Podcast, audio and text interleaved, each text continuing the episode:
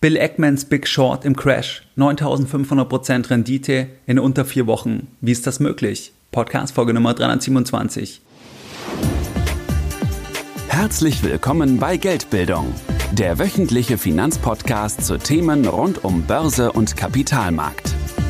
Erst die Bildung über Geld ermöglicht die Bildung von Geld. Es begrüßt dich der Moderator Stefan Obersteller.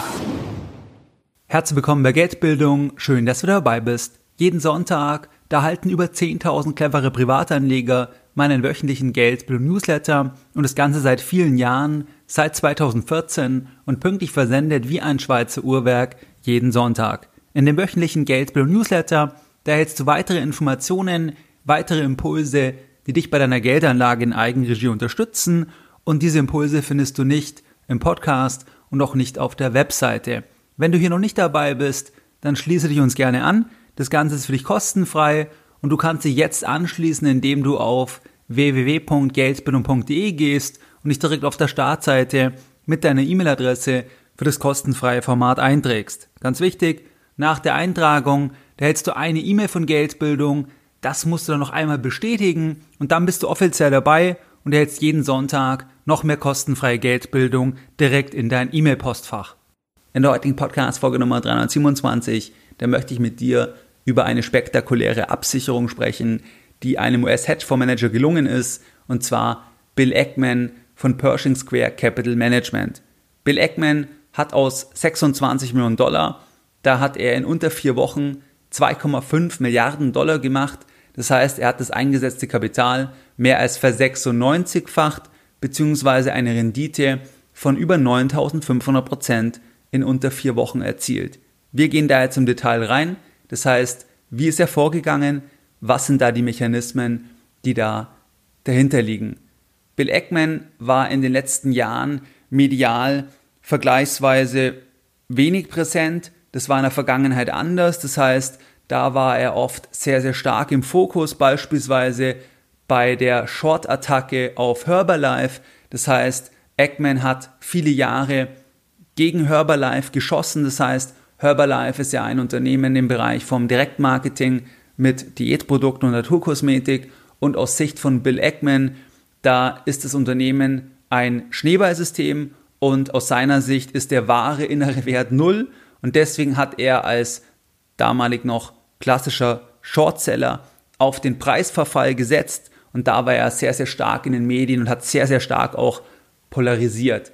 Dann wurde es relativ ruhig um ihn und jetzt ist er wieder präsent durch diese Wette, durch diese Absicherung und auch dort hat er sehr, sehr viel Kritik bekommen, weil er da ein Interview dann gegeben hat bei CNBC am 18.03. und das Ganze wurde dann so interpretiert, dass er dort nochmal den Marktverfall, den Marktausverkauf beschleunigen will, weil viele angenommen haben, dass er weiter zu diesem Zeitpunkt noch auf fallende Märkte setzt. Da gehen wir rein. Was waren da genau die Mechanismen? Was war da genau der Ablauf? Die Informationen, auf die ich mich hier jetzt beziehe in dieser Podcast-Folge, die sind zum einen aus einem Interview, was Bill Eckman im April 2020 gegeben hat beim Knowledge Project Podcast.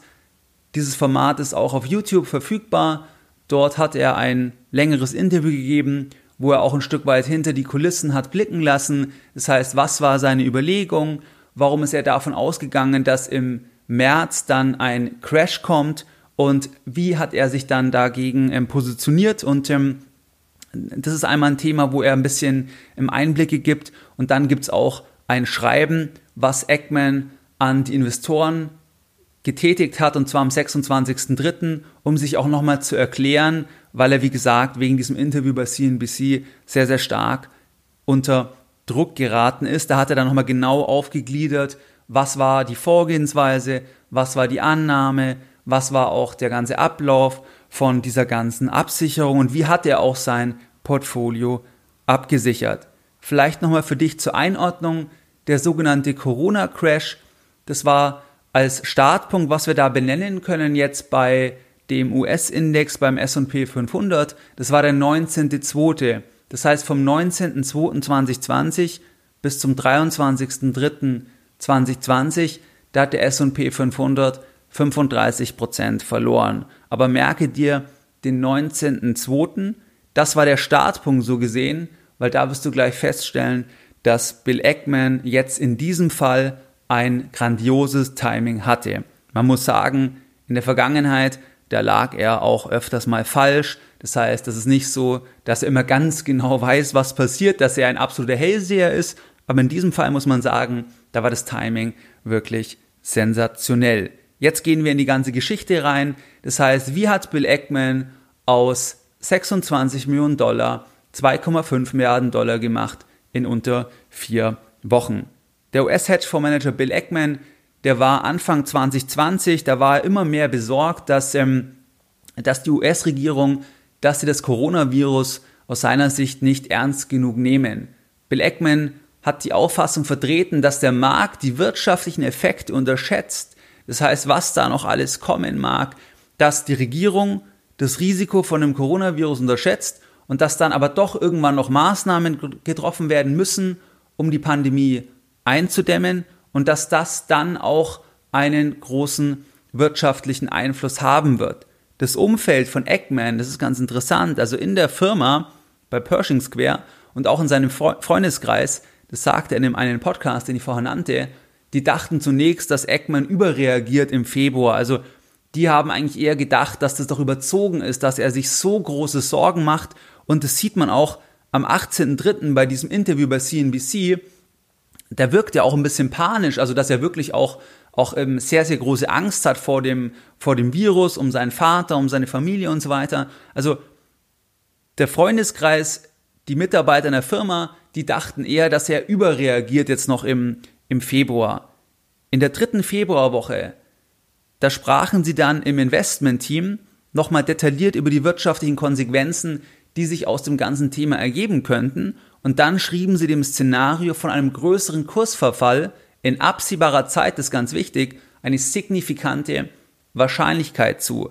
Das heißt, Bill Eckman war sich vergleichsweise sicher, dass die Märkte kurzfristig einbrechen werden und da kommen wir gleich noch später dazu, er ist davon ausgegangen, dass sich das Ganze in den nächsten 90 Tagen zeigen wird. Das heißt, er ging von wenigen Wochen aus, wo wir einen Crash an den globalen Märkten sehen werden. Nochmal zur Erinnerung, vielleicht hast du das Datum noch im Kopf. 19.02., das war der Startpunkt von dem Corona-Crash, was du immer erst rückblickend weißt. Aber das ist genau deckungsgleich mit den Überlegungen von Bill Eckman, dass er sich im Februar die Sorgen gemacht hat und dass sie sich dann entschieden haben, dass sie ihr Portfolio absichern wollen, und zwar in der dritten Februarwoche.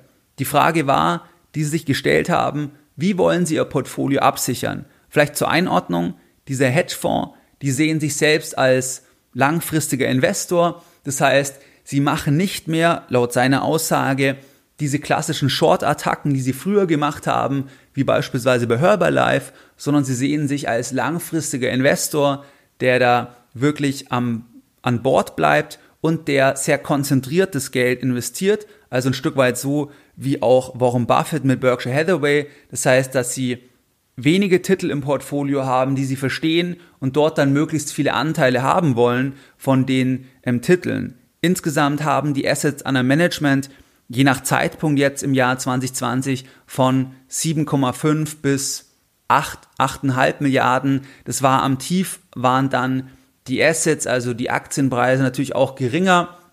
Das heißt, der Tiefpunkt jetzt beim Gesamtmarkt, den hatten wir am 23.03. Da war dann natürlich es auch so, dass die Aktienpreise, die sie hatten im Portfolio, weil sie eben die nicht verkauft haben, sondern sich für die Absicherung entschieden haben, dass die auch deutlich nach unten gegangen sind. Ähm, aber einfach zur Einordnung, also die haben so 6, 7, 8 Milliarden in der Größenordnung Assets under Management, fokussiert auf wenige US-Aktien. Sie haben sich jetzt die Frage gestellt, sollen Sie jetzt die Aktien verkaufen, weil Sie einen Crash erwarten, oder sollen Sie letztlich das Portfolio absichern? Sie haben die Aktien nicht verkauft, und zwar aus folgenden Gründen. Zum einen sagt Eggman, dass es keine besonders unterstützenswerte Vorgehensweise ist, wenn man mitten in der Krise, also wenn man im Februar wo das ja schon angelaufen ist, das Thema, wenn man da mitten in der Krise jetzt die Aktien verkauft von den Firmen, wo man eigentlich eine langfristige Verbindung hat, weil sie sich ja als langfristiger Investor mittlerweile sehen. Das heißt, wo sie auch teilweise bei der Auswahl der CEOs mitgewirkt haben, weil sie auch größere Anteile immer von den Gesellschaften einsammeln wollen. Das heißt, es ist jetzt nicht so ein tolles Signal, wenn man jetzt sagt, wir verkaufen eure Aktien und wir kaufen dann irgendwann später wieder in ein paar Wochen, wenn das Ganze günstiger ist, weil man ja eigentlich langfristig an Bord bleiben will. Das heißt, das war ein Punkt, warum sie sich gegen den Verkauf von Aktien entschieden haben. Der zweite Punkt, das war das Thema, dass Eckman im Februar schon gesehen hat, dass aus seiner Sicht es eine Lösung gibt. Das heißt, dass die Lösung ist der Shutdown. Das heißt, dass er gesehen hat, dass er sagt aus seiner Sicht, dass man bei China gesehen hat, dass man das so machen kann. Das heißt, dass er davon ausgegangen ist, dass das nicht das Ende der Welt ist, sondern dass sie die Kurse auch wieder erholen werden. Das war der zweite Punkt, warum sie nicht die Aktien verkauft haben. Und der dritte Punkt, das war das Thema, dass wenn man die Aktien verkauft, dass man da auch Kosten hat. Das heißt, wenn man verkauft, dann ist ja die Frage, wie weit wird der Markt fallen? Vielleicht fällt der Markt nicht so weit, wie man gedacht hat. Vielleicht erholt sich der Markt oder die Titel, die man verkauft, vielleicht erholen sich die Titel sehr, sehr schnell wieder und man kommt gar nicht zum Zug, weil man gar nicht so schnell ist und auch der Verkauf, dass der Steuern auslöst, weil sie große Buchgewinne haben bei den Titeln, die sie im Portfolio haben. Das war auch ein Punkt, warum sie sich gegen den Verkauf ausgesprochen haben. Das heißt, das waren die Punkte, warum sie nicht die Aktien verkauft haben, obwohl sie ja erwartet haben, dass die Kurse empfallen werden. Und selbstverständlich haben sie dann bei diesen Titeln auch Geld verloren. Im Fall von Eggman war es jetzt so, dass halt dann die Absicherung, die wir uns gleich anschauen, die hat das Ganze dann überkompensiert. Das heißt, die Absicherung ist so wertvoll geworden, dass sie dann mehr oder weniger die Verluste mal mindestens ausgeglichen hat, die sie bei den Aktien hatten, die sie einfach weiter gehalten haben. Jetzt ist die Frage, Sie wollen es nicht verkaufen, sie sagen, sie wollen sich absichern. Jetzt gibt es ja ganz viele Varianten, wie man sich absichern kann. Vor allem als Großanleger wie Bill Eckman, da hat er ja alle Varianten. Und da war es dann im Februar 2020 so, dass Bill Eckman den Kreditmarkt zur Absicherung als historisch attraktiv bewertet hat, im Sinne des Chancen-Risikoprofils, weil der Preis für die Kreditrisiken, der war im Februar nahe dem Allzeittief. Das heißt, der Preis für die Kreditrisiken war nahe dem Allzeittief und Eggman hat sich dann für die Absicherung über sogenannte Credit Default Swaps entschieden. Was ist ein Credit Default Swap? Abgekürzt CDS. Ein CDS ist eine Kreditausfallversicherung. Das heißt, wenn ich einen CDS kaufe, dann kaufe ich eine Versicherung, die bezahlt, wenn die Anleihen ausfallen gegen die ich mich versichert habe oder die ich, äh, die ich versichert habe, so gesehen.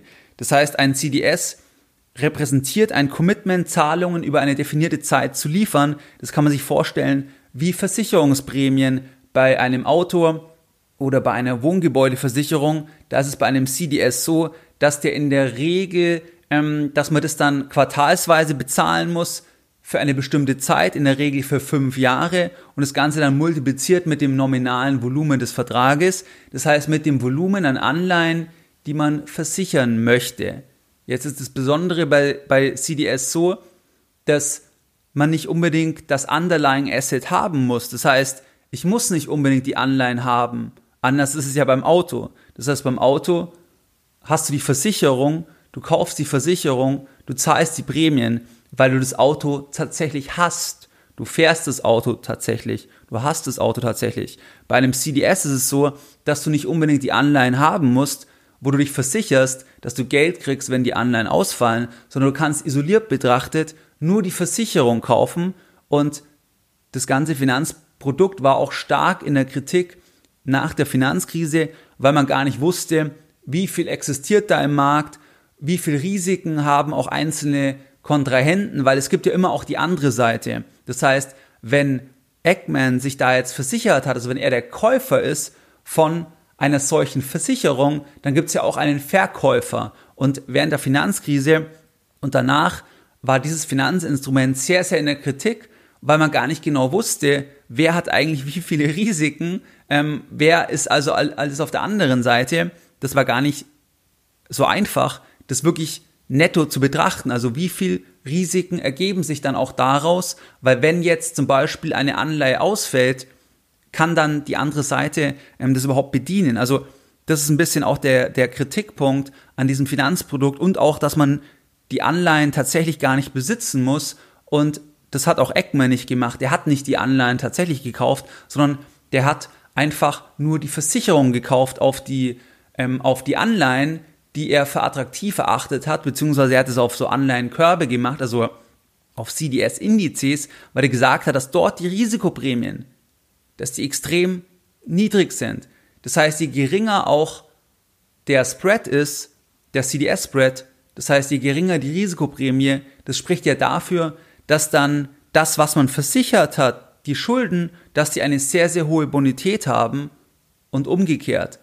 Und das war halt im Februar 2020, war das halt historisch attraktiv aus seiner Sicht, weil dort die Prämien so gering waren, obwohl man schon gesehen hat, dass durch das Coronavirus, dass da sicher nicht mehr Stabilität dann reinkommt in die Wirtschaft, so dass er stark davon ausgegangen ist, dass letztlich die Prämien steigen werden, dass es also in wenigen Wochen viel teurer wird, die gleichen Anleihen zu versichern. Und dann verdient halt der Geld, der sich früh die Versicherung gekauft hat. Ich möchte da mal ein paar Beispiele machen, weil es auch ganz interessant in Bezug auf Banken. Das heißt, da kannst du auch schauen, was sind denn die Kosten bei Banken? Also wo liegen denn diese CDS-Spreads bei Banken? Das kannst du unter derivateverband.de nachschauen verlinke ich dir in den Show Notes. Und da ist es so, da habe ich aktuell jetzt die Zahlen mir angeschaut, dass der CDS-Spread bei der Deutschen Bank, da liegt der bei 111, das heißt bei 111 Basispunkten.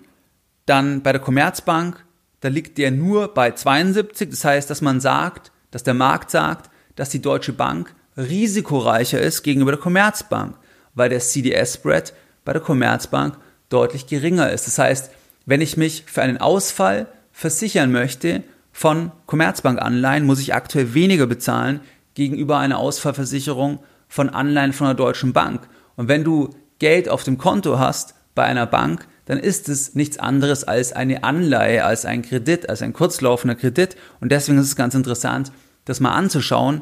Wir haben die Einlagensicherung bis 100.000 und so weiter, aber trotzdem kann man da ein Gefühl bekommen, wie beurteilt der Markt letztlich die Bonität von den einzelnen Instituten und ist halt viel schneller gegenüber einem Rating, was nur von Zeit zu Zeit gemacht wird, weil dieser CDS-Spread, da bekommst du so gesehen die markttägliche Einschätzung, was der Markt sagt, wie denn die Kreditwürdigkeit von einzelnen Unternehmen, von einzelnen Banken oder von einzelnen Staaten zu beurteilen ist. Wenn wir uns die Versicherung anschauen, die wir bezahlen müssten für Deutschland, das heißt für deutsche Staatsanleihen, dann liegt die Versicherung dort sehr, sehr weit unten. Warum?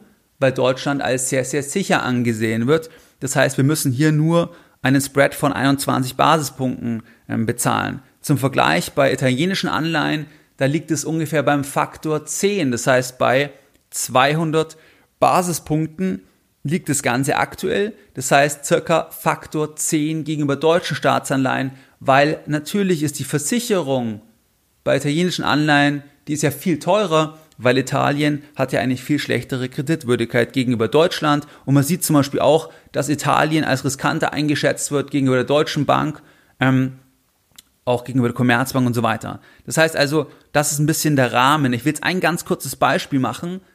Wenn wir mal annehmen, wir würden uns jetzt gegen den Ausfall von italienischen Staatsanleihen versichern wollen. Wir haben da ein bestimmtes Szenario. Das heißt, wir glauben, dass es bald teurer wird, sich da abzusichern und da wollen wir jetzt richtig Kasse machen, wir wollen da jetzt richtig Geld verdienen. Das heißt, angenommen, wir sagen, wir wollen uns absichern für das Volumen von 1000 Milliarden Euro, äh, pardon, von 1000 Millionen Euro, also von einer Milliarde Euro von italienischen Staatsanleihen, da wollen wir uns absichern.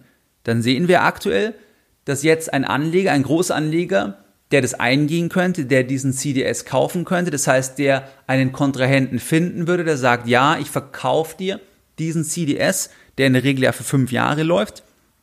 Dann würden wir jetzt bei einem Volumen von 1000 Millionen, bei 200 Basispunkten pro Jahr, da müssten wir jetzt jedes Jahr 20 Millionen Euro an, an Prämie bezahlen, also an Versicherungskosten für den Ausfall der Staatsanleihen, dass wir versichert sind, wenn Italien pleite geht, dann müssten wir jedes Jahr 20 Millionen bezahlen.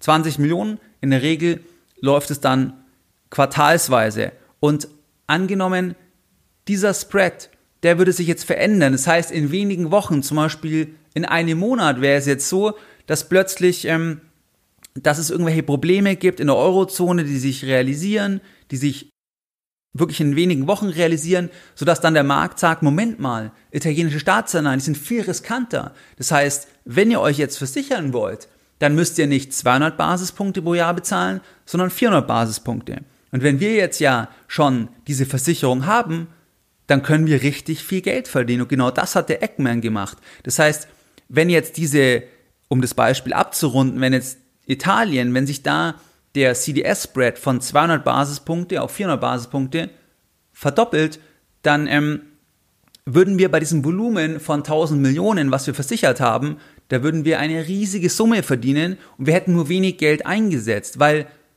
am Ende wäre es so, dass wir 200 Basispunkte Gewinn machen würden und das ja bekommen würden auf die restliche Vertragslaufzeit. Das sind ja dann noch vier Jahre und elf Monate, wenn eben wir in einem Monat schon das Ganze verkaufen und wenn in einem Monat sich das Ganze verdoppelt, dann wäre das so, dass wir 200 Basispunkte mal 4,9 äh, mal 4,92 Jahre mal eine Milliarde, dann hätten wir ungefähr 98 Millionen Euro, was das an Ausgleich sein muss. Bisschen weniger, weil die Zahlungen diskontiert werden, aber wir bleiben einfach mal, mal da, dabei circa 90 Millionen. Und gleichzeitig haben wir ja nur einen Monat die Versicherung gehalten. Das heißt, wir haben nur für diesen einen Monat 200 Basispunkte bezahlt, mal ein Zwölftel, mal eine Milliarde Euro. Das heißt, wir haben nur 1,7 Millionen Euro bezahlt. Und jetzt bezahlt uns ein anderer für diese Versicherung wenige Wochen später 90 Millionen in der Größenordnung. Wir haben aber nur 1,7 Millionen eingesetzt. Das heißt also, wenn sich das Ausfallrisiko vergrößert, dann kann der, der den Vertrag hält, der kann dann richtig viel Geld verdienen, das heißt also, das ist auch der Mechanismus, den dann der Bill Eckman angewandt hat. Das heißt, wenn sich das Brett vergrößert, das heißt die Bonität verschlechtert, dann wird der Credit Default Swap für den Käufer wertvoller, weil der Käufer den Vertrag veräußern kann und die Differenz an Gewinn über die restliche Vertragslaufzeit einstreichen kann. Was hat der Eckman jetzt gemacht? Der Eckman hat in der dritten Februarwoche, weil er erwartet hat, dass der Markt fällt und weil er gesagt hat, dass die Kreditrisiken, das ist so günstig, sich zu versichern, das macht gar keinen Sinn, weil da werden jetzt die Risiken raufgehen, weil ja das Coronavirus da ist, weil die Staaten ja was machen werden. Der hat ja sich versichert für 71 Milliarden äh, Dollar an Anleihen. Also das ist das Volumen, was er versichert hat. Das Pendant war unser Beispiel, da haben wir mit einer Milliarde gerechnet. Der Eckman hat jetzt für 71 Milliarden Anleihen sich dort versichert und zwar zu einem Preis von durchschnittlich 70 Basispunkten pro Jahr. Und das Volumen der Anleihen, das war ein Mix aus Investment-Grade-Anleihen, also Anleihen mit einer guten Bonität und Anleihen im Hochzinsbereich. Und die Investment-Grade-Anleihen, da hatte man eine Versicherungsprämie, da hatte man Versicherungskosten in der dritten Februarwoche von 50 Basispunkten und im Hochzinsbereich von 300 bis 330 Basispunkten und im Schnitt eben diese 70 Basispunkte. Sein Commitment, weil es ja fünf Jahre läuft, war also jetzt 500 Millionen Dollar an Zahlungen über fünf Jahre, weil er sagt, ich versichere mich, ich gehe diesen Vertrag ein, 71 Milliarden, 70 Basispunkte pro Jahr bezahle ich an Versicherungsprämie im Schnitt und das Ganze läuft fünf Jahre. Das heißt, das Gesamtcommitment war letzten Endes 500 Millionen Dollar an Prämien pro Jahr und das Ganze für fünf Jahre. Das heißt, insgesamt ist er ein Risiko eingegangen an Volumen von 2,5 Milliarden Dollar. Das ist ja nicht wirklich eingegangen, weil er ja nie diese Versicherung langfristig halten wollte. Aber hätte er die Versicherung weiter gehalten, dann, ähm, dann hätte er im Prinzip diese Prämien weiter bezahlen müssen er wollte das aber gar nicht langfristig halten, weil er davon ausgegangen ist, dass die Versicherung in kurzer Zeit wertvoller wird und er dann das Ganze verkaufen kann. Der Pershing Square Fund, der hat jetzt Credit Default Swaps auf verschiedene Investment Grade und High Yield ähm, CDS Indizes gekauft, nämlich auf den CDX Investment Grade, CDX High Yield und auf den ITRX Euro. Da hat er sich jetzt positioniert. Was waren jetzt die Risiken? Weil du siehst ja, er sagt jetzt, dass er ein Commitment hat von 500 Millionen Dollar über fünf Jahre. Das sind zweieinhalb Milliarden Dollar. Und da hat er in dem Gespräch gesagt, dass zum Zeitpunkt im Februar das Portfolio circa siebeneinhalb Milliarden Dollar war. Das heißt, ja, er hat upfront nur diese für ihn kleine Summe bezahlt von 26 Millionen Dollar, aber er hat sich ja verpflichtet, diese Prämien zu bezahlen. Er hat es jetzt so gesehen, die Risiken. Das heißt, er hat das erste Risiko, die Prämie muss er bezahlen, aber die Prämie muss er nur so lange bezahlen, solange man den Vertrag hält. Und er ist davon ausgegangen, dass man in wenigen Tagen sehen wird, maximale 90 Tagen, dass man sehen wird, ob der Fall eintritt. Das heißt, er war ja kurzfristig extrem pessimistisch für die weitere Kursentwicklung. Das heißt, er wollte nie den Vertrag über die fünf Jahre halten, sondern er hat das Ganze so gesehen, ich halte das maximal 90 Tage und entweder haben wir dann den Crash gesehen oder nicht, dann stellt er es so gesehen glatt. Das heißt, dann würde er für die 90 Tage anteilig die Prämien bezahlen. Das wäre dann insgesamt ein Volumen, was er nennt, von 125 Millionen Dollar. Das heißt, maximal hätte er das für 90 Tage gehalten, dann hätte er 125 Millionen Dollar ähm, an Verlust gemacht und hätte es glatt gestellt. Aber am Ende war es ja so, dass es in wenigen Wochen, in unter vier Wochen, ist der Fall eingetreten und das Ganze hat sich dann sehr, sehr stark nach oben entwickelt. Das zweite Risiko, das wäre aber das Risiko, dass wenn die Kreditrisiken kleiner werden, das heißt angenommen aus irgendeinem Grund, wir wissen es nicht, aus irgendeinem Grund, ähm, obwohl die Kreditkosten, die Versicherungskosten so gering waren im Februar, bei einem schwierigen wirtschaftlichen Ausblick, aber aus irgendeinem Grund sagen wir, dass die Versicherungsprämien noch weiter runtergegangen wären, dann hätte er hunderte Millionen Dollar verlieren können, theoretisch, weil, weil er dann Geld verliert, wenn es noch günstiger wird. Weil er hat sich verpflichtet, durchschnittlich 70 Basispunkte zu bezahlen für diese 71 Milliarden Dollar, was er an Nominale gekauft hat. Und angenommen, das Ganze geht jetzt runter um 10 Basispunkte zum Beispiel, die Versicherungsprämie wäre noch günstiger, dann, ähm, dann, kann, dann würde er 700 Millionen Dollar verlieren. Ähm, also das hätte er theoretisch verlieren können. Da sagt er, dass er sich sehr, sehr sicher war, dass es nicht eintreten wird, weil warum sollten die Spreads fallen, wenn sie erstens sehr, sehr nahe am Allzeittief sind. Das heißt, die Spreads für die Investment Grade ähm, Versicherungskosten, für die Investment Grade Anleihen, die lagen bei 50 Basispunkte und der historische Tiefpunkt war bei 40. Das heißt, das Ganze war sehr, sehr nah am historischen Tiefpunkt. Und wenn man sich anschaut, was die wirtschaftlichen Rahmenbedingungen waren, da ist er davon ausgegangen, dass es extrem unwahrscheinlich ist. Das heißt, dieses zweite Szenario, dass er durch eine Reduktion der Versicherungsprämien hunderte Millionen Dollar verliert. Und das wäre dann ja ein signifikanter Betrag für sein Portfolio, was wie gesagt dabei siebeneinhalb Milliarden lag, laut eigenen Aussagen. Ähm, das hat er als, als unwahrscheinlich erachtet. Und so hat er nur das Risiko in Anführungszeichen gehabt, dass er 90 Tage die Prämien zahlt, also 125 Millionen Dollar maximaler Verlust und das nicht eintritt. Aber wenn es eintritt, was auch eingetreten ist, dann kann er das Kapital vervielfachen und in dem Fall war das ja der Fall, dass er dann aus 26 Millionen Dollar 2,5 Milliarden Dollar gemacht hat und das in unter vier Wochen. Was hat er jetzt gemacht? Also er hat in der dritten Februarwoche haben sie diese CDS gekauft auf verschiedene CDS-Indizes, die hatte ich ja vorher genannt. Und dann hat er am 12.03. Ähm, begonnen, die CDS zu verkaufen.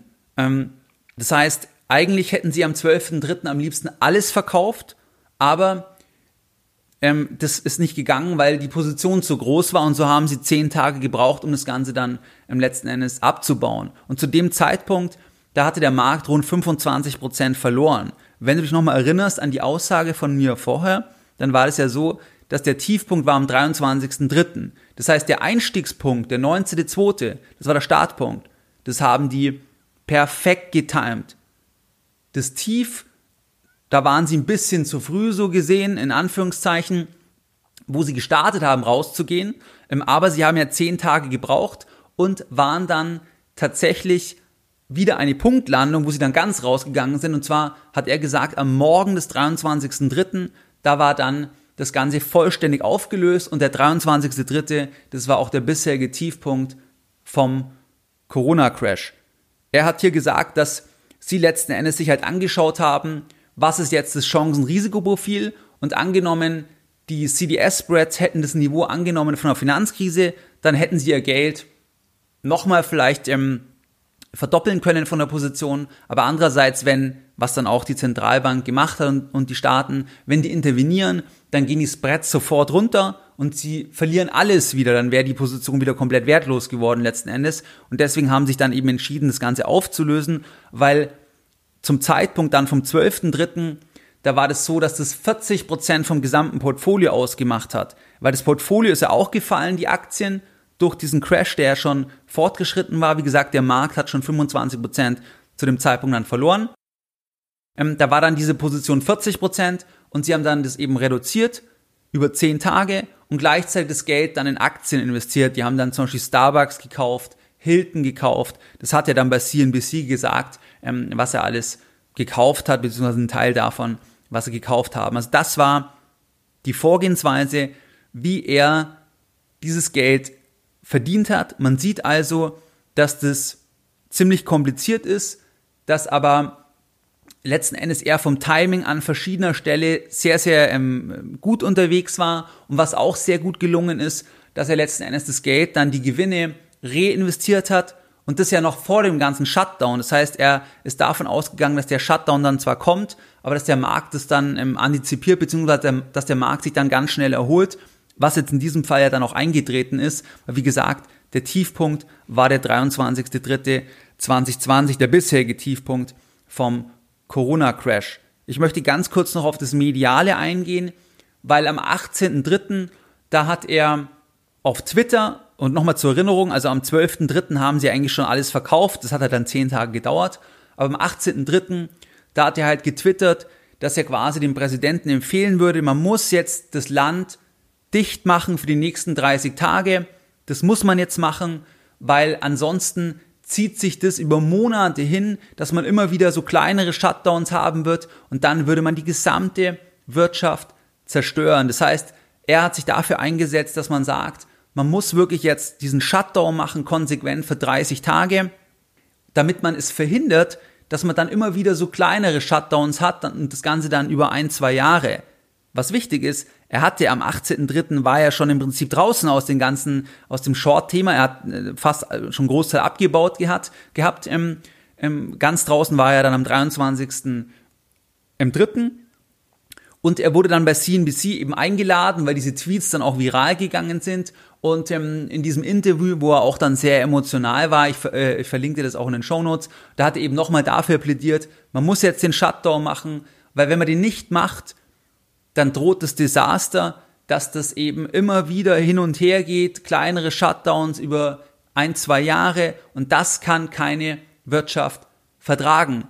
Unterm Strich hat er aber in dem Interview gesagt, ich habe das damals auch angeschaut, für mich war das auch ein, ein, ein Kaufsignal in dem Sinne, dass das ein Großanleger ist, der auf einen Rebound setzt, weil er hat da letztlich gesagt, dass er bullish ist für Aktien. Das heißt, er hat gesagt, dass er davon ausgeht, dass die Regierung das machen wird, dass sie diesen Shutdown machen werden über ein kurzes Zeitfenster und dass das aber ähm, und dass das dann sich auszahlen wird, weil zwar erstmal quasi das Schlechtes für die Wirtschaft, aber die Aktien ja immer schon die Zukunft handeln und deswegen ähm, er schon bullish ist, weil er schon quasi die Zukunft sieht, davon ausgeht und deswegen schon aggressiv investiert in Hilton, ähm, Restaurant-Brands, Starbucks, und so weiter. Also er hat diesen, diesen, diesen Short, diesen, diesen Credit Default Swap ja aufgelöst gehabt zum großen Teil und dann in Aktien investiert.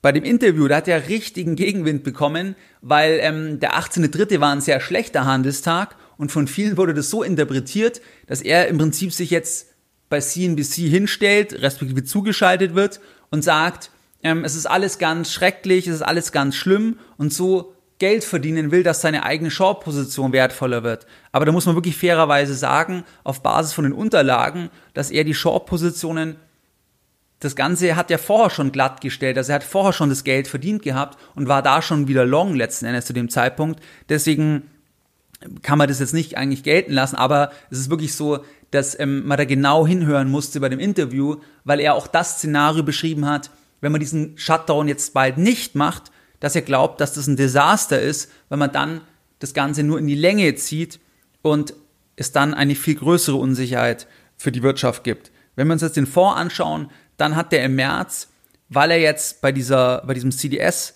Geld verdient hat, sehr viel Geld verdient hat, bei den Aktien haben sie Geld verloren, so haben sie unterm Strich brutto im März eine Rendite von 11,9% gemacht, year to date im März ähm, 4,3% äh, und im April war das dann sehr positiv, weil dann gab es ja den Rebound an den Märkten und er hat ja gar keine Short-Position mehr gehabt nach dem äh, 23.03., sondern war voll in Aktien investiert und hat dann im April äh, ein Plus mit dem Fonds von 16,2% gemacht. Ähm, brutto.